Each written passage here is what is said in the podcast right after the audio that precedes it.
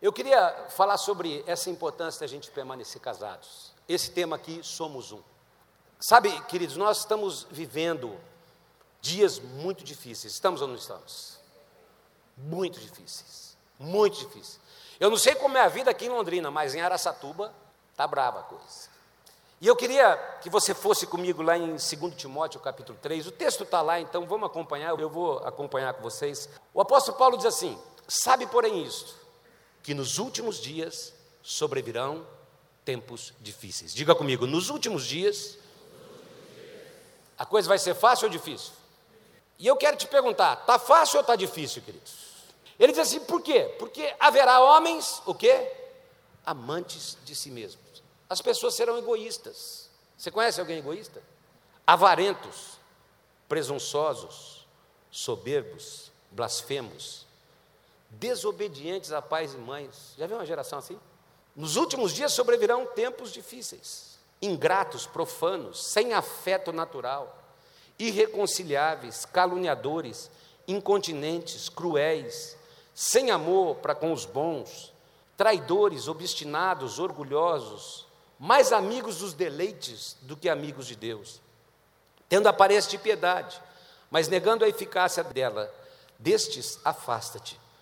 Porque deste número são os que se introduzem pelas casas e levam cativas mulheres nécias, carregadas de pecados, levadas de várias concupiscências, que aprendem sempre e nunca podem chegar ao conhecimento da verdade. E como Janes e Jambres resistiram a Moisés, assim também esses resistem à verdade, sendo homens corruptos, de entendimento, réprobos contra a fé, não irão, porém, avante, porque a todos será manifesto o seu desvario, como também o foi daqueles. Eu queria que você entendesse uma coisa. O apóstolo Paulo, aqui em Timóteo, ele está falando de um dia onde as coisas não seriam fáceis. Dias difíceis de se viver. Eu fui criado aqui em Londrina até 17 anos. Né? Depois eu saí, nunca mais voltei para a cidade. Mas quando eu. Isso já faz muito tempo, né? O pastor Davi disse: é o meu irmão bem mais velho, né? Sou velho, mas com tudo funcionando, tá certo? Então tá tudo em cima. Eu acho que esse texto é uma biografia do homem dos nossos dias, queridos. É uma biografia das pessoas que estão vivendo nessa época. Parece que Paulo estava lendo o jornal. Parece que ele estava assistindo televisão. Quando ele diz: Olha, os homens vão ser amantes de si mesmos, vão ser egoístas, gananciosos, presunçosos, orgulhosos, achando que são o que eles não são, os filhos vão ser desobedientes aos pais. Ele estava trazendo um diagnóstico. E o que Paulo está dizendo, queridos? Que por causa da qualidade de vida na terra, a coisa se tornaria insuportável. Eu falei, eu fui criado aqui. Quando era criança, dava para eu sair da igreja, era lá na rua Itapicuru, e podia sair de noite e ir a pé para casa. Não acontecia nada. Hoje, dá para você, casal, está aqui. Nós vamos terminar meia-noite hoje. Mas vamos dizer que, hora que terminar aqui, você fala assim, meu bem, nós está tão romântico, vamos a pé para casa. Vamos dizer que não estivesse chovendo. Dá para andar aqui no centro de Londrina? Nós vamos ser sinceros, fala assim, ó, eu vou sair, nós vamos caminhando porque nós vamos namorar um pouquinho. Dá para um filho seu, se você não morar num condomínio fechado, sair com uma bicicleta dessas modernas, andando pela rua, passeando? Dá para fazer isso aqui? Você sabe que não. Se alguém tiver passando, passa o cara na moto, vê aquela bicicleta, chuta, joga no chão, rouba e ainda machuca o seu filho. É assim ou não é, queridos? O que Paulo está dizendo é que por conta da qualidade de vida nos nossos dias, a coisa se tornaria insuportável.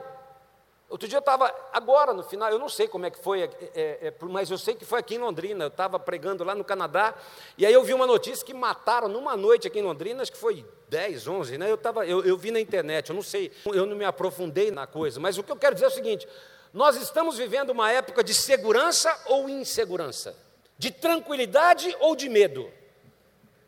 A gente precisa entender isso.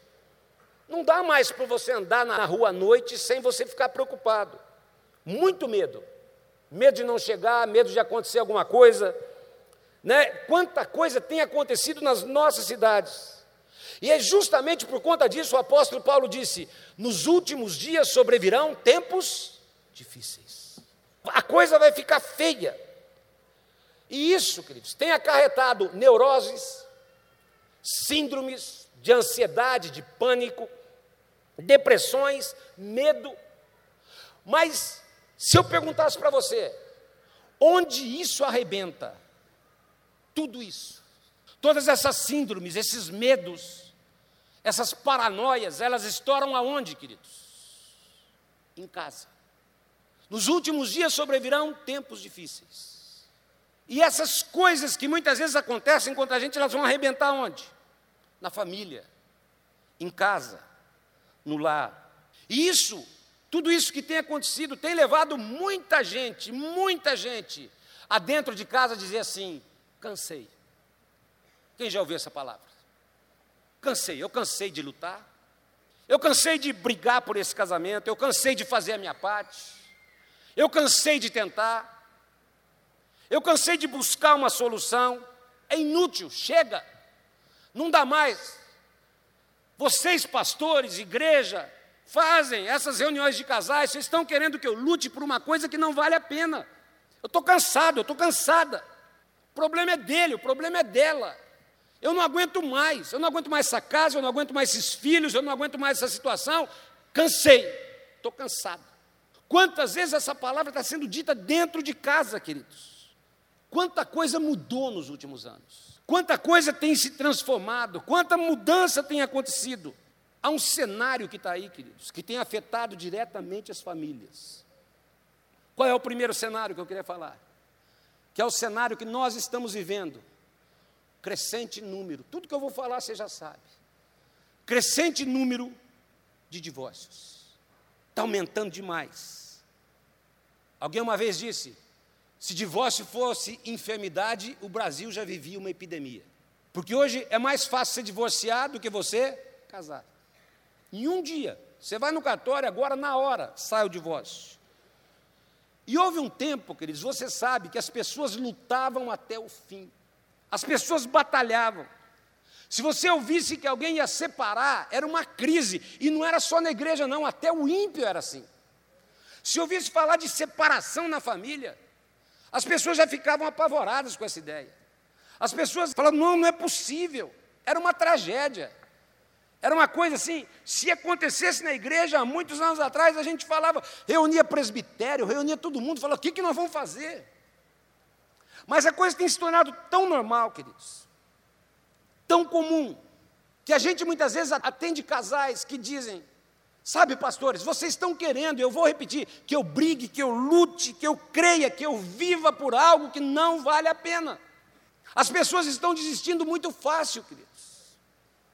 E se nós estamos aqui crendo que somos um, crendo que Deus nos levantou, é porque nós cremos que Deus está levantando nessa cidade famílias fortes que vão contra essa maré que está acontecendo aí. Nos últimos dias sobrevirão tempos difíceis, mas Deus vai levantar o seu povo, Deus vai levantar casais que serão poderosos nessa terra e vão dizer: Nós temos um Deus e nós podemos viver diferente em nome de Jesus.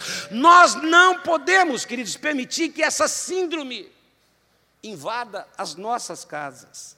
Então, se há um crescente número de divórcios, a outra coisa que a gente vê no cenário atual é uma drástica mudança no cenário das separações. Antigamente, quando isso acontecia, quando vinha uma separação, quem pedia era o homem, quem saía era o homem, quem adulterava era o homem, quem aprontava era o homem, quem abria a mão dos filhos era o homem. Mas hoje, em grande parte dos casos, quem está abortando a relação é a mulher. Nós tivemos um caso agora na igreja, seis meses atrás, 23 anos casados. E de repente a mulher disse: Eu tenho o direito de ser feliz. Não quero nem saber das minhas filhas, não quero saber do meu casamento. Eu estou apaixonada. Vai quebrar a cara. Mas a gente precisa entender, queridos, que muitas vezes a gente tem visto agora, quando a crise se instala, muitos homens lutando e mulheres desistindo. Há uma cultura, nos últimos dias sobrevirão tempos difíceis. E está havendo uma mudança nesse cenário das separações. Muitas vezes tem homens muito mais preocupados com a restauração do que mesmo as mulheres. E antigamente quem lutava muito era a mulher. E aí vem o terceiro cenário dos nossos dias. é uma mudança radical nos papéis do homem e da mulher. Por quê, queridos?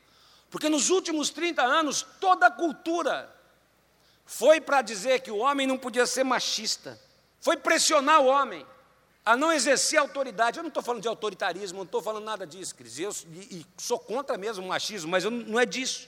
O que eu estou dizendo é que essa pressão fez com que o homem se tornasse omisso dentro de casa. E aí há uma mudança nos papéis. Porque os homens acabaram abrindo mão da sua responsabilidade como homens dentro de casa, da autoridade que Deus deu a eles, de uma autoridade outorgada por Deus, porque autoridade é diferente de poder, autoridade é algo que Deus confere, mas muitos homens abrindo mão disso. E se a gente olha para o cenário atual, a gente pode dizer: quanta coisa mudou? Mudou ou não mudou, queridos? Sociedade mudou, o homem mudou, a cultura mudou, mas eu creio que o nosso Deus está aqui nessa noite, em Malaquias capítulo 3, versículo 6, ele diz: Eu sou Deus e eu não mudo. Quem crê que o nosso Deus não muda? Seca-se a erva, cai a sua flor, mas a palavra de Deus permanece para sempre. Isso não muda, queridos. A família continua no coração de Deus.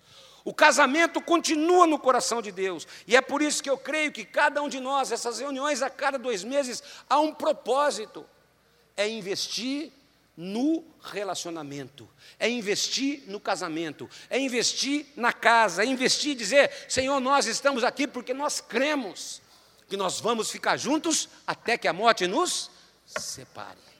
Esse é o objetivo nosso, queridos. E é por isso que eu gostaria de falar sobre algumas causas e mitos que vieram atingindo as famílias. Primeira causa, primeiro mito, né? Essas coisas. Diga comigo, uma visão, vai lá, uma visão demasiadamente otimista ou ingênua. Influenciada, lembra, pelos contos de fadas, pelas histórias de princesas e castelos. Lembra da frase? E viveram? É assim? Mas você já imaginou a Branca de Neve?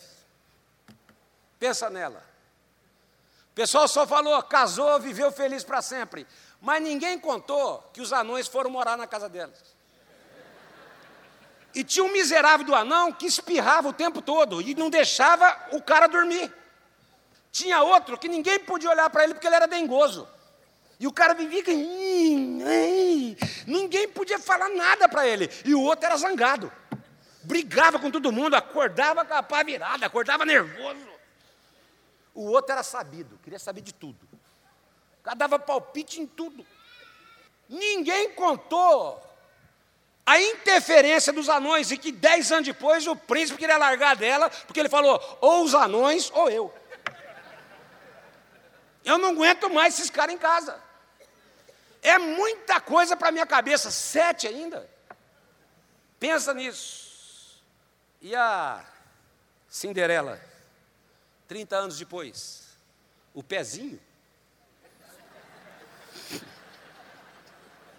já não era mais aquele pezinho. Aquele sapatinho não cabia mais. E ninguém contou isso. Porque tem muita gente que quando começa a namorar, fala, ai, vou viver feliz para sempre. É uma visão demasiadamente otimista. Ninguém contou que o pezinho dela cresceu, que o corpinho virou corpão, eu casei com 53 quilos, você acredita nisso? Olha aqui a beleza que está agora, olha ali. Ó. Depois do Ronaldinho Fenômeno, todo mundo é atleta, é verdade ou não é, queridos? Mas ninguém fala. Sabe qual é o problema, queridos? O viveram felizes para sempre. Nunca relata o problema decorrente da vinda dos filhos. Porque quando nasce filho, a casa muda ou não muda? Muda. Da influência das pessoas, da sogra. Diz que a sogra queria saber se os, se os genros gostavam dela. Ela tinha três genros. Saiu para passear com o primeiro. Se jogou num lago. O cara pulou de roupa e tudo, documento, salvou a sogra. No dia seguinte, tinha um Corolla zero na garagem, um bilhete. Muito obrigado, sua sogra. Ela saiu para passear uma semana depois com o segundo genro. Pulou na lagoa cara pulou lá de roupa e tudo, documento, salvou ela. No dia seguinte, Corolla zero e um bilhete, muito obrigado. Sua sogra. Saiu com o terceiro. Pulou na lagoa. O cara olhou e falou: Deixa embora.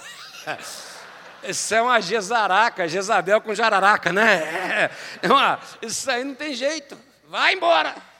No dia seguinte um Camaro zero e um bilhete. Muito obrigado, seu sogro.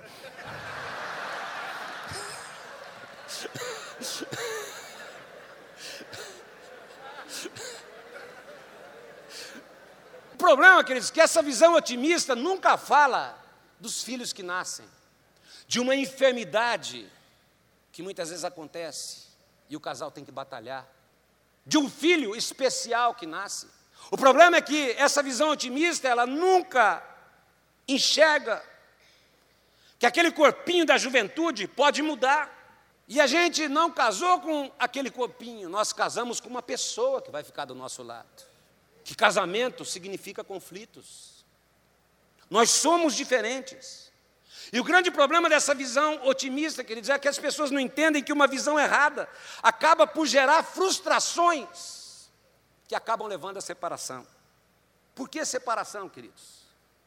Porque nós somos, essa geração agora é fruto de pessoas que andam com controle remoto na mão. Uma jovem perguntou para sua avó: Vó, como a senhora conseguiu ficar tanto tempo casada? A avó respondeu: No meu tempo, quando uma coisa quebrava, a gente consertava. Hoje, quando quebra, vocês trocam. E é isso que acontece no casamento.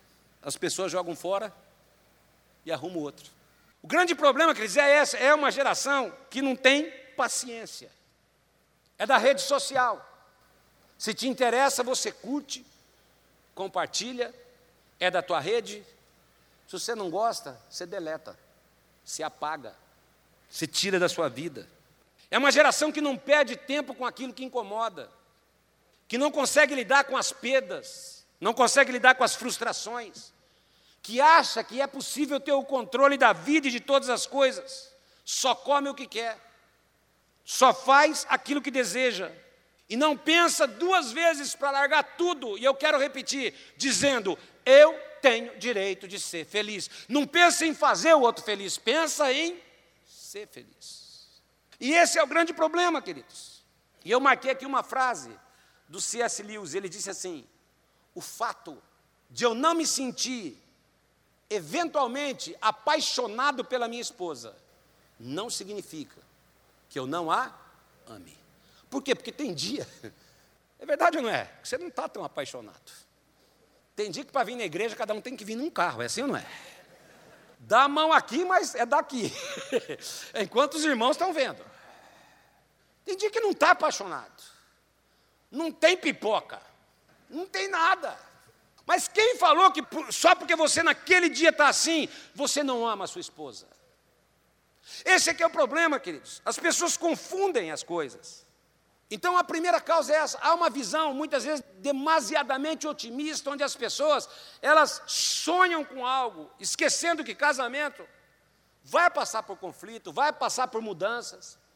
Pode vir enfermidades, lutas, falta de dinheiro, perda do emprego. Há muita luta que acontece dentro de casa e o casal tem que estar preparado para isso. E o viveram felizes para sempre não conta isso.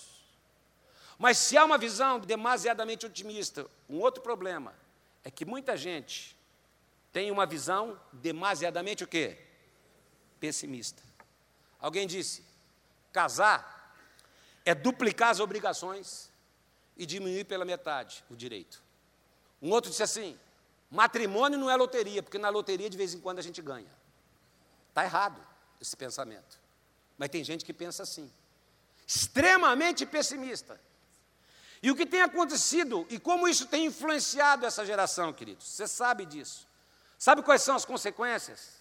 As pessoas estão se casando cada vez mais o quê? Elas pensam, não, se é para sofrer e a vida é uma só, então quanto mais tarde eu casar, eu vou sofrer menos. Segunda coisa, por essa visão pessimista, as pessoas não querem mais ter o quê? Filhos. Há uns seis meses atrás, a revista Veja fez uma reportagem que muitos casais estavam abrindo mão de filhos para ter animais de estimação. Ou era o cachorrinho ou o gatinho. Semana retrasada saiu uma outra, que eles separaram, mas cada um vai ficar uma semana com o cachorro. Foi o acordo judicial deles. A gente precisa entender, mas isso está ligado a essa visão dessa sociedade. As pessoas não querem ter filhos. Outro dia, uma pessoa, acabou o culto, ela veio para mim e falou: Pastor, meu líder de célula, eu estou casada há 10 anos, eu não tenho filho porque eu não quero, porque eu acho que filho atrapalha, não vou mais poder viajar, não vou poder ir para Disney, não vou poder ir para a Europa, onde se viu, eu não quero ter filho. E eu falei: Você está errada, porque quando Deus criou o homem e criou o casamento, Ele falou que nós precisávamos gerar. Porque para ser família, não basta ser casal, precisa ter o quê? Os filhos. Tem gente que quer povoar o mundo sozinho, não é disso que eu estou falando. Mas filho é necessário ou não é, queridos? É. Até para abençoar a casa, filho não é peso. Mas essa visão pessimista tem feito as pessoas não ter filhos. Ou você vê, a pessoa está casando, está levando cinco, sete, oito, nove, cada vez mais tempo. As pessoas, elas não querem se envolver com as dores e limitações do outro. Eu não sei se você tem visto essas reportagens a respeito da zika, da microcefalia, o, o número de homens que, quando a criança nasceu com a microcefalia, largaram a esposa com a criança. Porque a pessoa não quer perder tempo com isso. Se você for nas APAES, você vai ver que os crianças especiais, quantos maridos deixam a esposa? Porque nasceu uma criança especial, demanda atenção, e ele fala: ela está dando muita atenção para a criança, não está dando para mim, vou procurar outra uma visão errada. E isso tem feito aumentar as uniões consensuais ou informais. Nos últimos dias sobrevirão tempos difíceis. As pessoas já casam ponderando a possibilidade de separação. O que, que eu quero dizer, queridos? Deus não mudou. Um outro mito. As pessoas. Quem já ouviu alguém dizer assim? O cara é o maior galinhão, é o maior adúltero. E ele fala assim: a família é a coisa mais importante da minha vida. Quem conhece alguém que fala assim? É sagrada, família é sagrada. E o cara sai e apronta todas. Muita gente fala. Agora, talvez você não apronte, talvez você fale. E cheio de nobreza. Família é família. E as pessoas se admiram: olha que homem. Mas na prática, queridos, a família é mais importante? Ou é só um discurso na sua vida? Porque o que a gente mais vê nos nossos dias são filhos que não podem contar com seus pais. Filhos que são órfãos de pais vivos. De pessoas que não estão nem aí. De filhos que não desfrutam a companhia e o carinho dos pais. Por quê? Porque os pais estão tão preocupados em ganhar dinheiro em colocar as coisas dentro de casa, em dar uma boa escola, em prover, em prover, em comprar, em ter, em ter, em ter, que nem percebem que os filhos estão dentro de casa, crescendo, gritando: Pai, papai, mamãe, o que você tem me dado é muito bom, é muito legal. Mas o que eu queria mesmo é ter você do meu lado. Papai, aquilo que você me dá é bacana. Bicicleta, esse smartphone. É muito legal. Meus amigos até têm inveja de mim. Mas eu quero, papai, que você entenda uma coisa: eu trocaria tudo isso por um pouquinho de atenção tua. Tem que trabalhar? Tem. Tem problema ter coisas? Não. Mas quantas vezes, queridos, os filhos não têm atenção nenhuma. Quantas mulheres não podem contar com seus maridos, como parceiros, como maridos, como amigos? Quantos homens não contam com a presença, com o apoio, com a honra da esposa? Quando chega em casa, não tem uma esposa que joga para cima, que dá moral, o cara luta, corre, trabalha, sua para conseguir um pão, para conseguir um sustento para casa. E quando chega em casa, a mulher ainda fala: E aí, fracassado? Vai continuar com essa micharia aqui dentro de casa?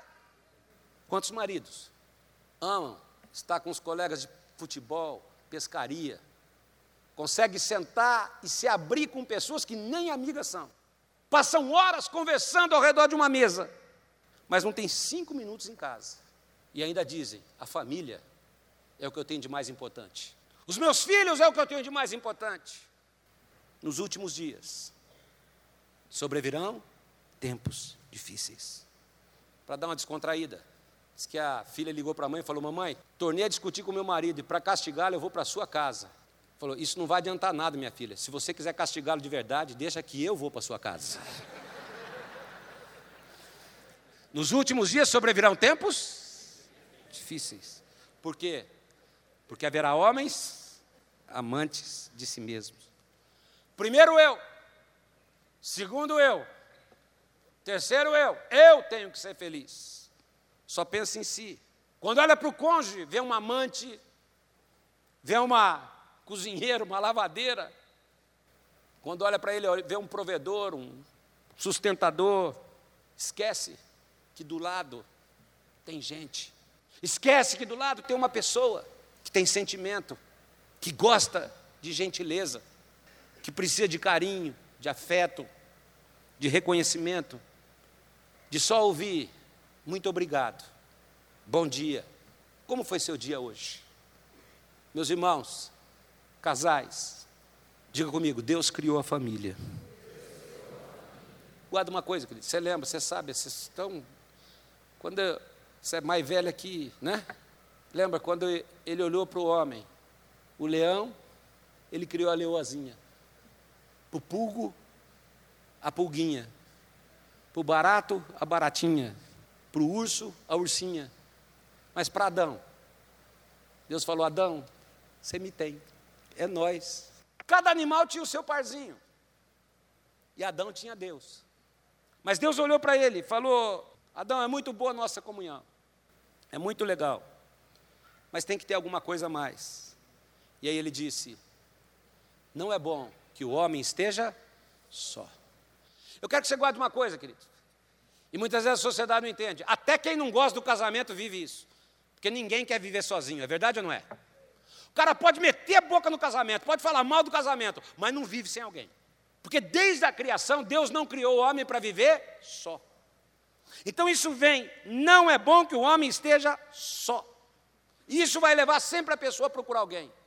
E eu não estou falando que aquilo está certo. O que eu estou dizendo é que as pessoas não conseguem viver sozinhas. Muitas vezes em mais de um relacionamento. Né? Eu vi que esse João Santana aí, o, o publicitário, está no sétimo casamento. Já imaginou? O cara reclama do casamento, mas não consegue ficar só. E o segredo de tudo vem no complemento. O pastor Cursini falou.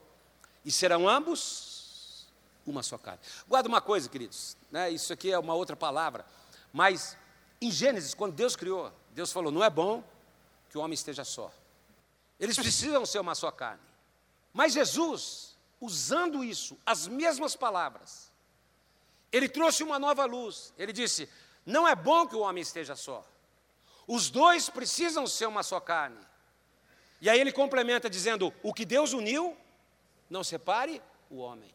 Mas aí o apóstolo Paulo trouxe uma luz maior, porque ele disse: não é bom que o homem esteja só. Por isso deixará o homem, mesma coisa, seu pai, sua mãe, se unirá à sua mulher, e os dois serão uma só carne. Mas aí o apóstolo Paulo complementa dizendo: maridos, amem. Porque o que a mulher mais precisa é se sentir o quê? Amada. O que a mulher mais precisa é de atenção. O que a mulher mais precisa é de carinho. E aí ele disse então: Vamos continuar. Deus uniu, não separe o homem, mas por favor, marido, ame a sua esposa. E aí ele diz: mulheres, respeitem o seu marido. Porque se mulher, ela precisa ser amada, o que o homem precisa dentro de casa é o do quê? De respeito. O homem gosta de se sentir respeitado. Por isso, quando Deus falou, por isso deixará o homem, seu pai, sua mãe, se unirá à sua mulher, e os dois serão uma só carne. Jesus trouxe uma luz. O que Deus uniu não separe o homem. E o apóstolo Paulo trouxe um complemento. Maridos, amem. Mulheres, respeitem. E esse é o segredo: se tornar uma só carne. Porque para ser uma só carne, eu não pego só o que eu quero, eu não pego só o que eu gosto, eu não pego só aquilo que me agrada, só aquilo que é bonitinho. Nós somos diferentes. A Denise é completamente diferente de mim. Nós somos completamente diferentes, mas quando casamos, a gente casa com aquilo que a gente gosta e com aquilo que a gente não gosta. Quando a gente casa, queridos, A gente casa com aquilo que nos alegra, mas a gente casa com aquilo que nos irrita. Quem já ficou irritado no casamento?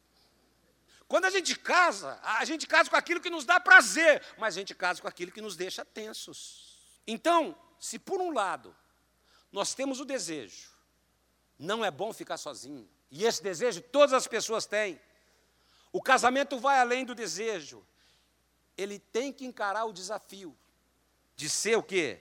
Uma só carne. E a pergunta é essa: como lidar com isso? Como trabalhar isso? Como a gente permanecer junto até que a morte nos separe? Como a gente ser uma só carne, vivendo juntos, vivendo como casal? Como a gente lida com isso? Entendendo que amor não é sentimento, é algo que eu decido praticar, decido fazer, decido viver, é atitude, é uma decisão que precisamos tomar todos os dias.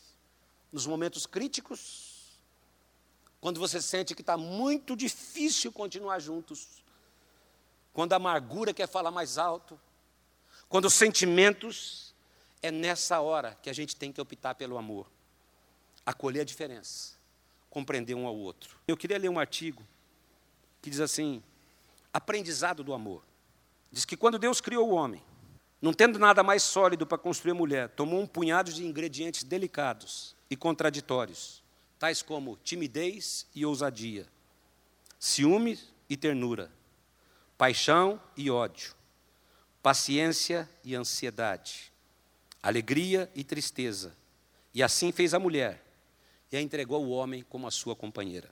Após uma semana, o homem voltou falou: Senhor, a criatura que o Senhor me deu me faz infeliz. Ela fala sem parar. Ela me atormenta de tal maneira que eu não tenho tempo de descansar. Ela quer atenção o dia inteiro. E assim, eu não sei o que eu faço, ela chora por qualquer motivo. Tem hora que ela acorda, ela fica com raiva dela, Deus. Eu não consigo entender, eu estou devolvendo, porque eu não posso viver com ela. Depois de uma semana, ele voltou e falou: Senhor, minha vida está tão vazia, eu quero aquela criatura de volta. Eu sempre penso nela como ela era graciosa, como ela me olhava, como conversava comigo, como se achegava em mim. Ela era agradável de se ver, de se acariciar. Eu gostava de ouvi-la rir. Por favor, me dê ela de volta. Está bem, devolveu. Aí não foi uma semana, três dias depois, ele voltou e disse: Eu não sei, eu não consigo explicar. Mas depois de toda essa experiência com essa criatura, eu cheguei à conclusão: ela me causa mais problema do que prazer. Pega ela de novo. Não consigo viver com ela. E aí Criador olhou e falou assim: Mas você também não consegue viver sem ela, não é verdade? Virou as costas para o homem e continuou o seu trabalho. O homem desesperado disse: Como é que eu vou fazer? Eu não consigo viver com ela, mas eu também não consigo viver sem ela.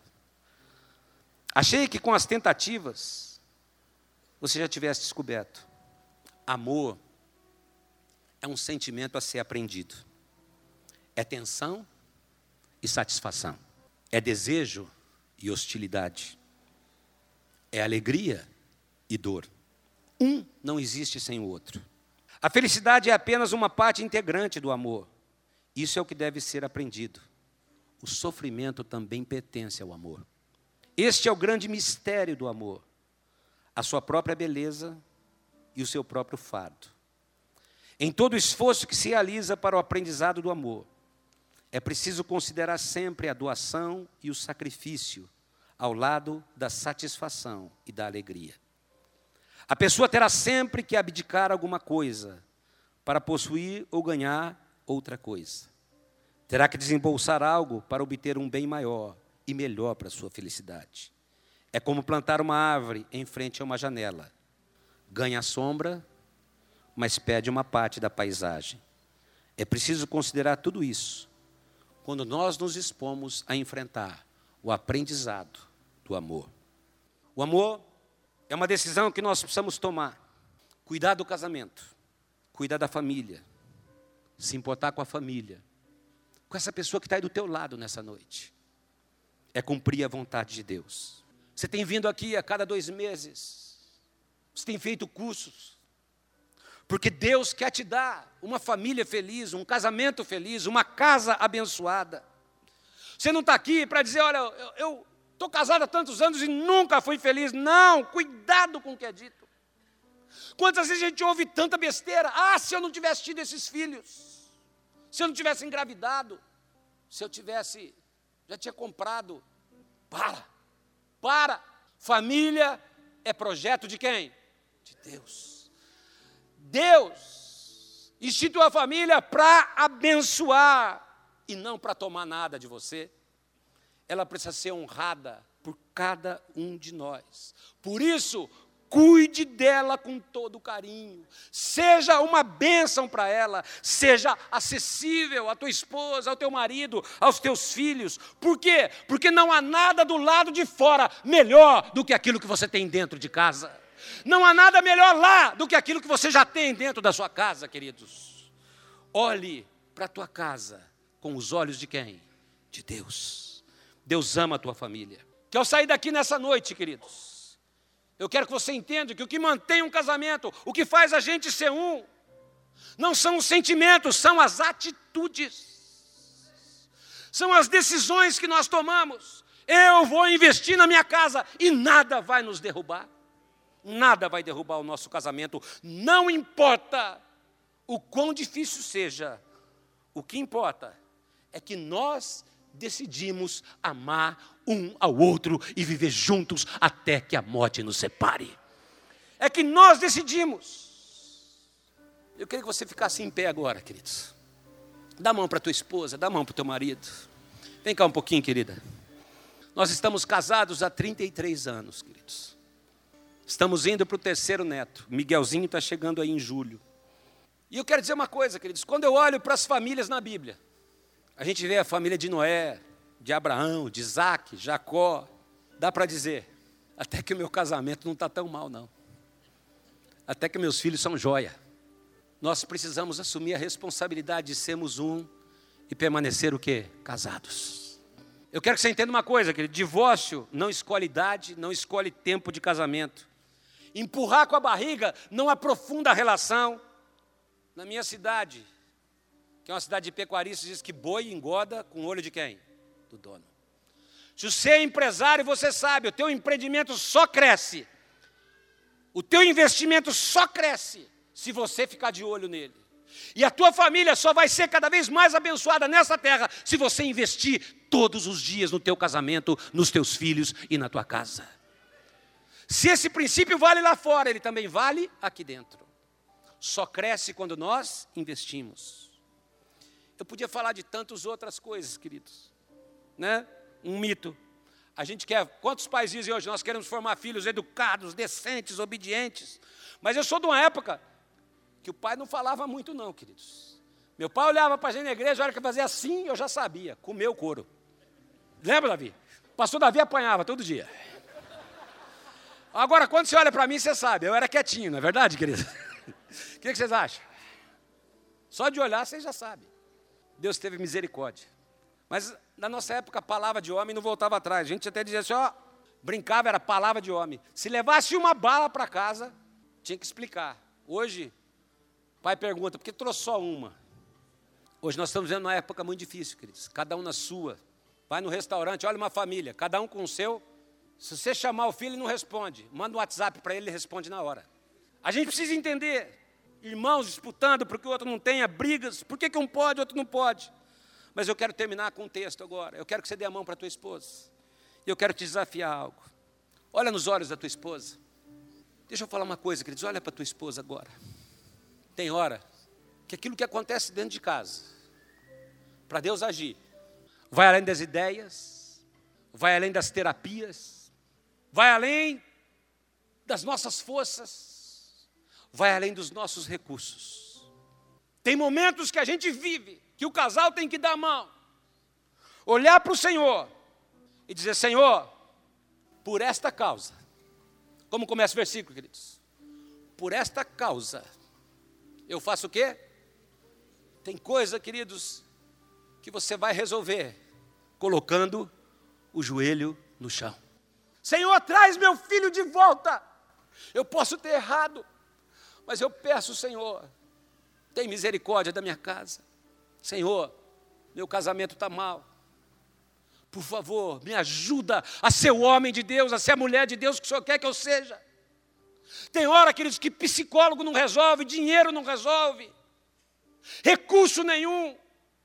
Tem momento dentro de casa que a única coisa que vai resolver é você pedir a intervenção sobrenatural de Deus, dizendo: por esta causa eu vou me colocar de joelhos diante do Pai, porque eu sei que Ele vai intervir na minha casa em nome de Jesus. Por esta causa, do qual, porque eu coloco de joelhos. Como é que continua o versículo 15, queridos? Do qual, todo o que, queridos? Do qual todo o que? O que está escrito lá? Toda a família, está falando do nosso casamento, dos nossos filhos, do qual toda a família nos céus e na terra, para que, segundo as riquezas da sua glória, vos conceda que sejais corroborados com poder pelo seu espírito no homem interior, para que Cristo habite pela fé nos vossos corações, a fim de que, estando arraigados e fundados em amor, podedes perfeitamente compreender com todos os santos qual seja a largura, comprimento, altura, profundidade e conhecer o amor de Cristo que excede a todo entendimento, para que sejais cheios de toda a plenitude de Deus, porque aquele que é poderoso para fazer infinitamente mais do que pedimos ou pensamos, segundo o poder que opera em nós, a Ele seja glória por Jesus Cristo em todas as gerações, para todo sempre. Eu queria que você fechasse os teus olhos. Enquanto eles cantarem aqui, queridos. Talvez você esteja enfrentando um desafio no seu casamento, com os seus filhos, na sua casa. E se você é um desses, nessa noite, por alguns momentos, eu queria te convocar, a você que está enfrentando uma situação assim, onde você sabe o recurso, as situações, você está precisando de uma intervenção sobrenatural de Deus nessa noite. Uma intervenção sobrenatural, Senhor, toca no meu filho, toca na minha filha, toca no meu casamento, toca nas minhas finanças, toca nessa situação, mas eu creio, isso não vai abalar minha casa, isso não vai abalar minha família, porque ao te buscar, eu vou entender a largura, o comprimento, a altura e a profundidade, porque o Senhor vai fazer infinitamente mais. Para que Cristo habite nos vossos corações, estando, ele diz no texto, arraigados e alicerçados em amor. Quem crê que nós vamos estar arraigados e alicerçados em amor, queridos? Amor, amar é uma decisão, é uma atitude. E por isso eu quero, enquanto os músicos cantam, se há algo que você precisa clamar pela tua casa, eu queria que você se colocasse de joelhos no seu lugar, ou se a situação está muito difícil, é uma situação muito específica e você sente que você precisa da nossa ajuda em oração. Eu quero te pedir, tenha coragem de sair, se ajoelhar aqui na frente diante do Senhor, porque nós vamos clamar para que o Senhor toque na tua casa nessa noite porque nós estamos aqui apenas para ouvir uma palavra agradável, nós estamos aqui para declarar que o sobrenatural vai acontecer nas nossas casas, o sobrenatural vai acontecer nos nossos filhos, no nosso casamento. Nos últimos dias sobrevirão tempos difíceis, mas casais que se colocam de joelhos diante do Pai vão experimentar infinitamente mais do que podem pedir ou do que podem pensar, porque o Senhor vai alicerçar a tua casa em amor e em misericórdia. Se você está precisando lutar por um filho, uma filha que está perdida, por uma situação que abalou a tua casa, sai do seu lugar, vem aqui, se coloque de joelhos diante do Pai. Mesmo que ninguém te toque, deixa o Pai te tocar. Então, quando eles estão cantando, queridos, tenha coragem de trazer essa luta de joelhos diante do Pai, porque eu creio que nessa noite você vai sair com a resposta para a tua casa em nome de Jesus. Então, enquanto nós cantamos, se você está enfrentando uma situação que você precisa se colocar de joelhos, vem até aqui. E nós queremos abençoar o teu casamento nessa noite, em nome de Jesus. Isso, pode vir. Eu queria que você que está no seu lugar, desse a mão para sua esposa. E você começasse a declarar por esses casais, porque nós cremos que o Espírito Santo vai fortalecer a vida deles nessa noite.